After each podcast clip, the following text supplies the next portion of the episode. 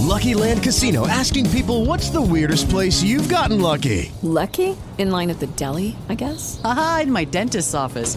More than once, actually. Do I have to say? Yes, you do. In the car before my kids' PTA meeting. Really? Yes. Excuse me, what's the weirdest place you've gotten lucky? I never win and tell. Well, there you have it. You can get lucky anywhere playing at LuckyLandSlots.com. Play for free right now. Are you feeling lucky? No purchase necessary. Void where prohibited by law. 18 plus. Terms and conditions apply. See website for details.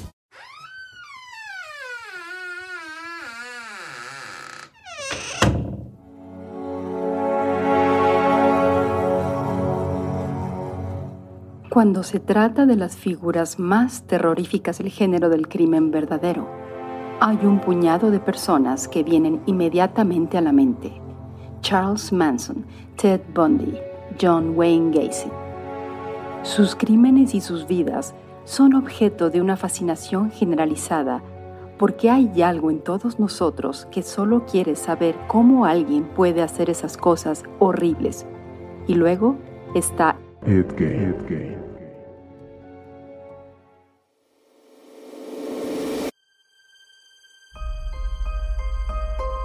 La curiosidad no mató al gato presenta Curiosidad siniestra.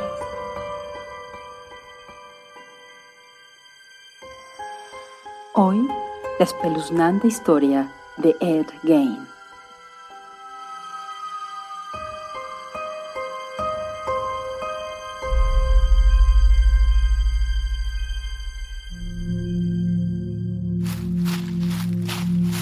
El 17 de noviembre de 1957, la policía de Plainfield, Wisconsin, llegó a la destartalada granja de Eddie Gain, sospechoso del robo de una ferretería local y de la desaparición de su propietaria, Bernice Warden. Gain había sido el último cliente de la ferretería y se le había visto merodeando por los alrededores. La desolada granja de Gain era un estudio del caos. Dentro, trastos y basura podrida cubrían el suelo y los mostradores. Era casi imposible caminar por las habitaciones. El olor a suciedad y descomposición era abrumador. Mientras el sheriff local, Arthur Shinley, inspeccionaba la cocina con su linterna, sintió que algo rozaba su chaqueta. Cuando levantó la vista para ver con qué se había topado, se encontró con un gran cadáver colgando boca abajo de las vigas. El cadáver había sido decapitado, abierto en canal y destripado. Un espectáculo feo, sin duda, pero familiar en aquella parte del país donde se cazaban ciervos, especialmente durante la temporada de caza. Schley tardó unos instantes en darse cuenta de que no se trataba de un ciervo, sino del cuerpo decapitado y descuartizado de una mujer, Bernice Warden. La madre de 50 años de su ayudante, Frank Warden, había sido encontrada.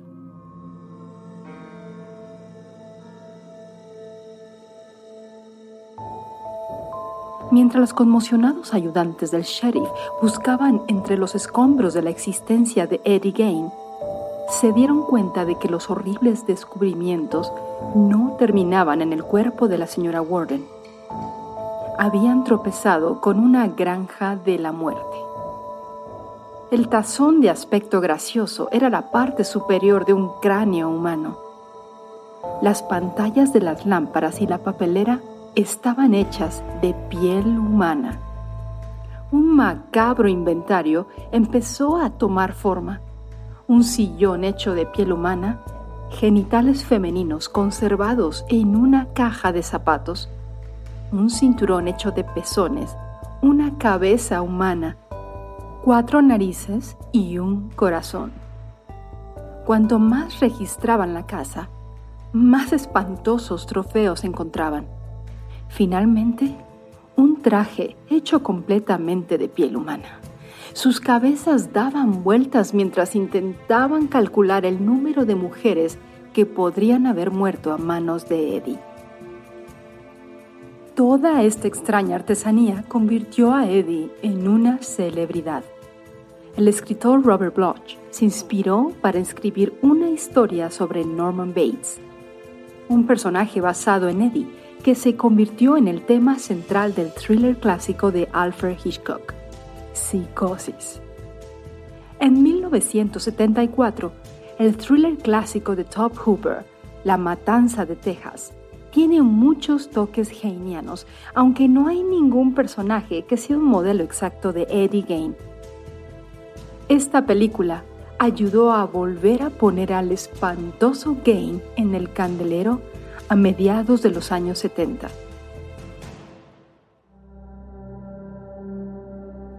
Años más tarde, Eddie sirvió de inspiración para el personaje de otro asesino en serie, Buffalo Bill, en El silencio de los corderos. Al igual que Eddie, Buffalo Bill atesoraba la piel de las mujeres y la llevaba como si fuera ropa en algún demencial ritual. Pero, ¿qué hace a un Ed Gain? ¿Cómo evoluciona un niño hasta convertirse en un Eddie Gain?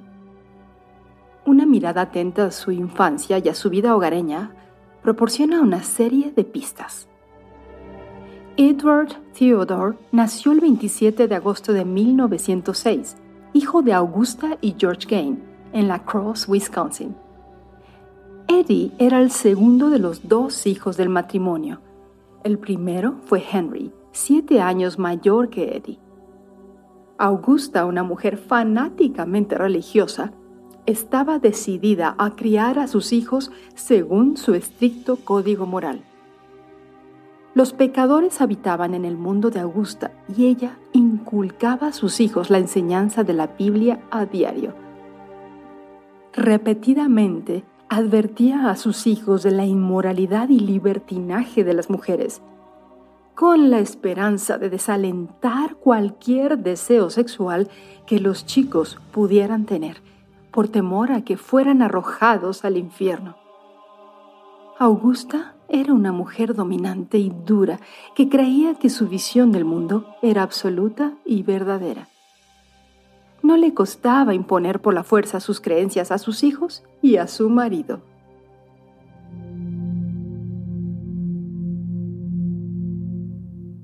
George, un hombre débil y alcohólico, no tenía nada que decir en la crianza de los niños. De hecho, Augusta lo despreciaba y lo consideraba una criatura inútil, incapaz de mantener un empleo y mucho menos de cuidar de sus hijos. Ella se encargó no solo de criar a los niños de acuerdo con sus creencias, sino también de mantener económicamente a la familia. Trabajó duro y ahorró dinero para que la familia pudiera mudarse a una zona más rural, lejos de la inmoralidad de la ciudad y de los pecadores que la habitaban. En 1914 se mudaron a Plainfield, Wisconsin, a una granja de 195 acres, aislada de cualquier influencia maligna que pudiera perturbar a su familia. Los vecinos más cercanos estaban a casi un cuarto de milla de distancia. Aunque Augusta se esforzó por mantener a sus hijos alejados del mundo exterior, no lo consiguió del todo, porque era necesario que asistieran a la escuela. El rendimiento escolar de Eddie era mediocre, aunque destacaba en la lectura.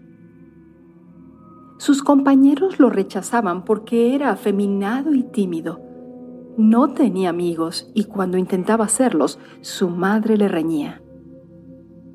Aunque la oposición de su madre a hacer amigos entristecía a Eddie, él la veía como la personificación de la bondad y seguía sus rígidas órdenes lo mejor que podía.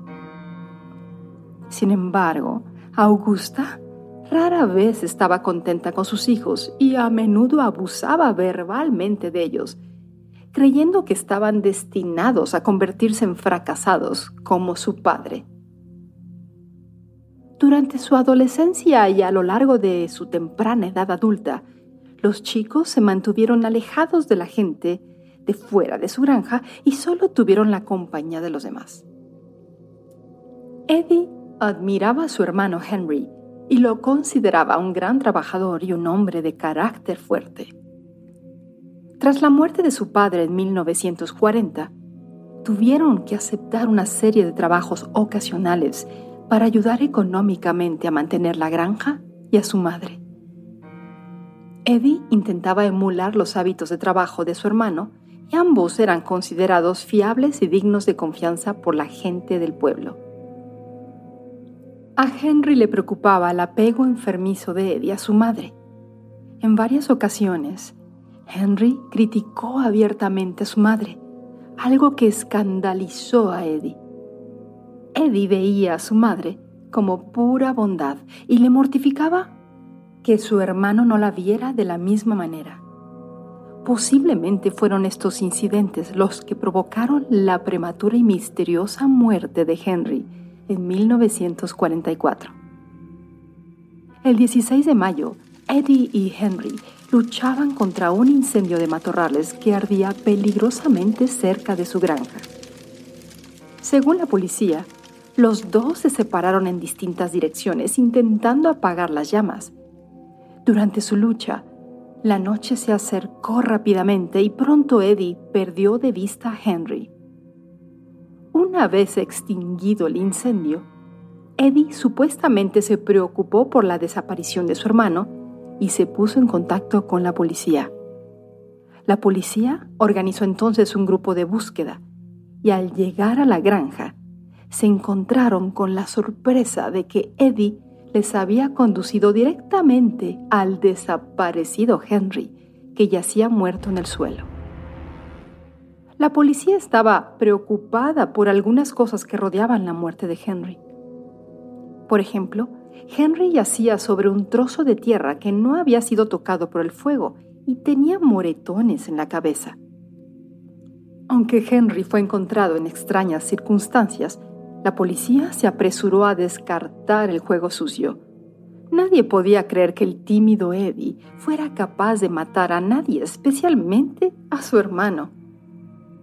Más tarde, el forense del condado incluiría la asfixia como causa de la muerte. La única persona viva que le quedaba a Eddie era su madre, y esa era la única persona que necesitaba.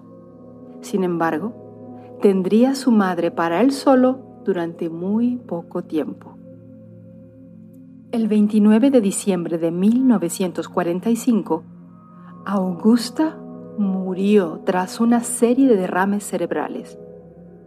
Su muerte sacudió los cimientos de Eddie. Harold Chester, en su libro Deviant, explicaba que Eddie había perdido a su única amiga y a su único amor verdadero y estaba absolutamente solo en el mundo. Permaneció en la granja tras la muerte de su madre y volvió de los escasos ingresos de los trabajos ocasionales que realizaba. Eddie tapió las habitaciones que más utilizaba su madre, principalmente el piso de arriba, el salón de abajo y la sala de estar. Las conservó como un santuario para ella y las dejó intactas durante los años siguientes. Él residía en el piso inferior de la casa, haciendo uso de la zona de la cocina y de una pequeña habitación situada justo al lado de la cocina que utilizaba como dormitorio. En estas zonas, Eddie pasaba su tiempo libre leyendo revistas de sectas de la muerte e historias de aventuras. En otras ocasiones, Eddie se sumergía en sus extrañas aficiones que incluían visitas nocturnas al cementerio. Tras la muerte de su madre, Eddie se sentía cada vez más solo. Las habitaciones que habitaba estaban llenas de publicaciones periódicas sobre nazis, cazadores de cabezas de los mares del sur y naufragios. Gracias a sus lecturas, Eddie aprendió sobre el proceso de reducción de cabezas, la exhumación de cadáveres de las tumbas y la anatomía del cuerpo humano. Se obsesionó con estas extrañas historias. Eddie también disfrutaba leyendo los periódicos locales. Su sección favorita era la necrológica. En ella se enteraba de las muertes recientes de mujeres de la localidad como nunca había disfrutado de la compañía del sexo opuesto, saciaba su lujuria visitando tumbas por la noche. Aunque más tarde juró a la policía que nunca había mantenido relaciones sexuales con ninguna de las mujeres muertas que había exhumado. Él decía que olían demasiado mal. Sentía un placer especial al arrancarles la piel del cuerpo y ponérsela. Sentía curiosidad por saber lo que era tener pechos y vagina, y a menudo soñaba con ser mujer. Le fascinaban las mujeres por el poder que ejercían sobre los hombres. Adquirió una gran colección de partes del cuerpo, algunas de las cuales incluían cabezas conservadas. En una ocasión, un niño al que cuidaba visitó la granja de Eddie. Más tarde dijo que Eddie le había enseñado cabezas humanas que guardaba en su dormitorio. Eddie afirmaba que las cabezas arrugadas procedían de los mares del sur, reliquias de cazadores de cabezas. Cuando el niño contó su experiencia, su historia fue rápidamente descartada como producto de su imaginación. Algo más tarde, el chico fue reivindicado cuando otros dos jóvenes visitaron la granja de Eddie Gain. Ellos también habían visto las cabezas de mujeres conservadas, pero pensaron que solo eran extraños disfraces de Halloween. Los rumores empezaron a circular y pronto la mayoría de la gente del pueblo empezó a cotillear sobre los extraños objetos que Eddie supuestamente poseía. Sin embargo, nadie se tomó en serio las historias hasta que Bernice Warden desapareció años después. De hecho, la gente solía bromear con Eddie acerca de tener cabezas reducidas y este se limitaba a sonreír o a hacer referencia a que las tenía en su habitación. Nadie pensaba que estuviera diciendo la verdad o tal vez simplemente no querían creer que fuera cierto. A finales de los años 40 y 50, la policía de Wisconsin empezó a notar un aumento de los casos de personas desaparecidas. Hubo cuatro casos que desconcertaron especialmente a la policía. El primero fue el de una niña de 8 años llamada Georgia Weckler, que había desaparecido al volver del colegio el 1 de mayo de 1947. Cientos de residentes y policías buscaron en una área de 10 millas cuadradas de Jefferson, Wisconsin, con la esperanza de encontrar a la pequeña. Desgraciadamente, Georgia no volvería a ser vista ni a saberse nada de ella. No había buenos sospechosos y la única prueba con la que contaba la policía eran las marcas de neumáticos encontradas cerca del lugar donde Georgia fue vista por última vez. Las marcas eran de un Ford. El caso quedó sin resolver y no se volvería a abrir hasta años más tarde, cuando Eddie Gain fue condenado por asesinato. Otra chica desapareció seis años después en La Crosse, Wisconsin. Evelyn Hartley, de 15 años, había estado de niñera en el momento de su desaparición. El padre de Evelyn intentó llamar repetidamente a la niña a la casa donde estaba trabajando de niñera y no obtuvo respuesta. Preocupado, el padre de la niña se dirigió inmediatamente al lugar donde ella estaba de canguro. Nadie abrió la puerta. Cuando se asomó por una ventana, pudo ver uno de los zapatos de su hija y un par de sus gafas en el suelo. Intentó entrar en la casa, pero todas las puertas y ventanas estaban cerradas, excepto una, la ventana del sótano trasero. Fue en esa ventana donde descubrió manchas de sangre. Petrificado, entró en la casa y descubrió signos de lucha. Inmediatamente se puso en contacto con la policía. Cuando la policía llegó a la casa encontró más pruebas de lucha, incluidas manchas de sangre en el césped que se alejaba de la casa, una huella de mano ensangrentada en una casa vecina, huellas de pisadas y el otro zapato de la chica en el suelo del sótano. Se llevó a cabo una búsqueda regional, pero Evelyn no aparecía por ninguna parte. Unos días más tarde, la policía descubrió algunas prendas ensangrentadas que pertenecían a Evelyn, cerca de una autopista a las afueras de la Cross. Se sospechaba lo peor. En noviembre de 1952, dos hombres pararon a tomar algo en un bar de Plainfield, Wisconsin, antes de salir a cazar ciervos. Victor Travis y Ray Burgess pasaron varias horas en el bar antes de marcharse. Nunca se volvió a ver a los dos hombres ni a su coche. Se llevó a cabo una búsqueda masiva, pero no había rastro de ellos. Simplemente habían desaparecido. En el invierno de 1954, una tabernera de Plainfield llamada Mary Hogan desapareció misteriosamente de su negocio. La policía sospechó que se trataba de un crimen cuando descubrió sangre en el suelo de la taberna que llegaba hasta el aparcamiento. La policía también descubrió un cartucho de bala vacío en el suelo. Solo se podía especular sobre lo que podría haberle ocurrido a Mary, porque al igual que en caso de las otras cuatro personas desaparecidas, no tenían cadáveres ni apenas pruebas útiles. El único vínculo común entre estos casos era que todas las desapariciones ocurrieron en los alrededores de Plainfield.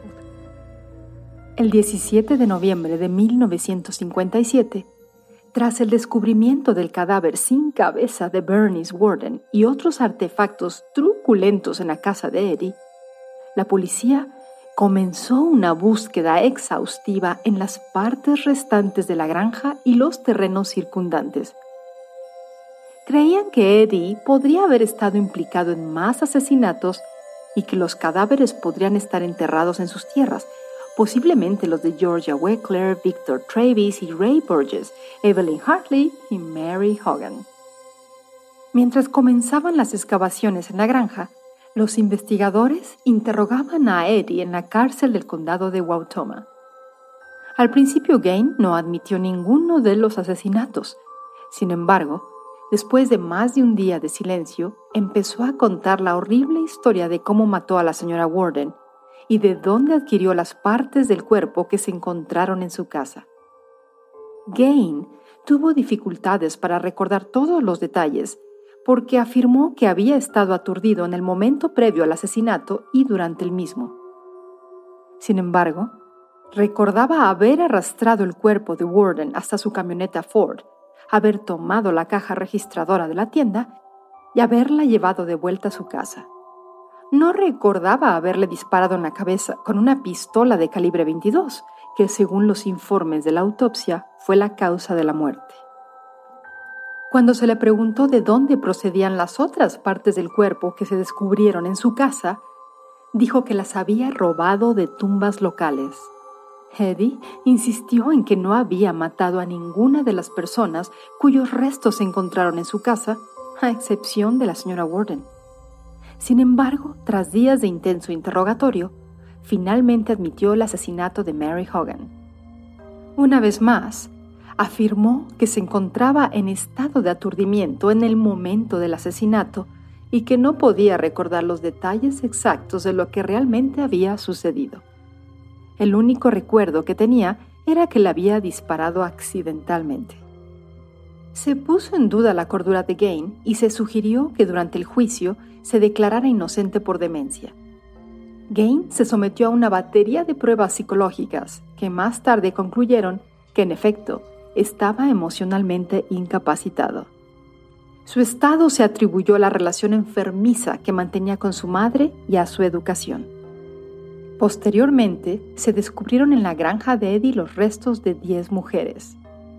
Eddie juraba que los había robado de tumbas locales, pero la policía se mostró escéptica.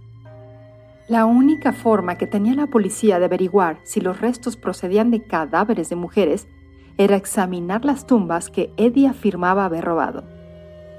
Después de mucha controversia sobre la moralidad de exhumar los cuerpos, finalmente se permitió a la policía desenterrar las tumbas de las mujeres que Eddie afirmaba haber profanado. Todos los ataúdes mostraban claros signos de manipulación. En la mayoría de los casos, faltaban los cuerpos o partes de ellos.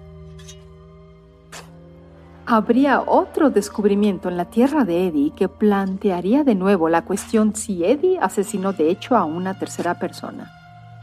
El 29 de noviembre, la policía desenterró restos óseos humanos en la granja de Game. Se sospechaba que el cuerpo era el de Victor Travis, que había desaparecido años antes. Se hicieron pruebas en un laboratorio criminalístico y mostraron que el cuerpo no era el de Victor Travis. Así que los únicos asesinatos de los que se podía responsabilizar a Eddie eran los de Bernice Warden y Mary Hogan. Durante años, psicólogos de todo el mundo intentaron averiguar qué le movía. Durante la década de 1950 adquirió notoriedad por ser uno de los casos documentados más famosos de una combinación de necrofilia, travestismo y fetichismo. Eddie fue internado en el Hospital Central del Estado de Waupun, Wisconsin. Después de pasar 10 años en la institución mental donde se recuperaba, los tribunales decidieron finalmente que era competente para ser juzgado. Los procedimientos comenzaron el 22 de enero de 1968 para determinar si Eddie era culpable o no por razón de demencia por el asesinato de Bernice Warden. El juicio comenzó el 7 de noviembre de 1968. Eddie vio como siete testigos subían al estrado. Varios de los que testificaron eran técnicos de laboratorio que realizaron la autopsia de la señora Warden, un antiguo ayudante del sheriff y un sheriff. Las pruebas se acumularon en contra de Eddie y después de solo una semana, el juez llegó a su veredicto. Eddie fue declarado culpable de asesinato en primer grado. Sin embargo, como se comprobó que Eddie estaba loco en el momento del asesinato, más tarde fue declarado inocente por razón de demencia y absuelto. Poco después del juicio fue escoltado de vuelta al Hospital Estatal Central para Criminales Insanos. Las familias de Bernice Warden, Mary Hogan y las familias de aquellos cuyas tumbas fueron robadas nunca sintieron que se había hecho justicia. Creían que Eddie había escapado al castigo que le correspondía, pero ya no podían hacer nada para revocar la decisión del tribunal. Eddie permanecería en la institución mental el resto de su vida. El 26 de julio de 1984 murió tras una larga lucha contra el cáncer. Fue enterrado en el cementerio de Plainfield junto a su madre, no lejos de las tumbas que había robado años antes. La curiosidad no mató al gato presentó Curiosidad, siniestra.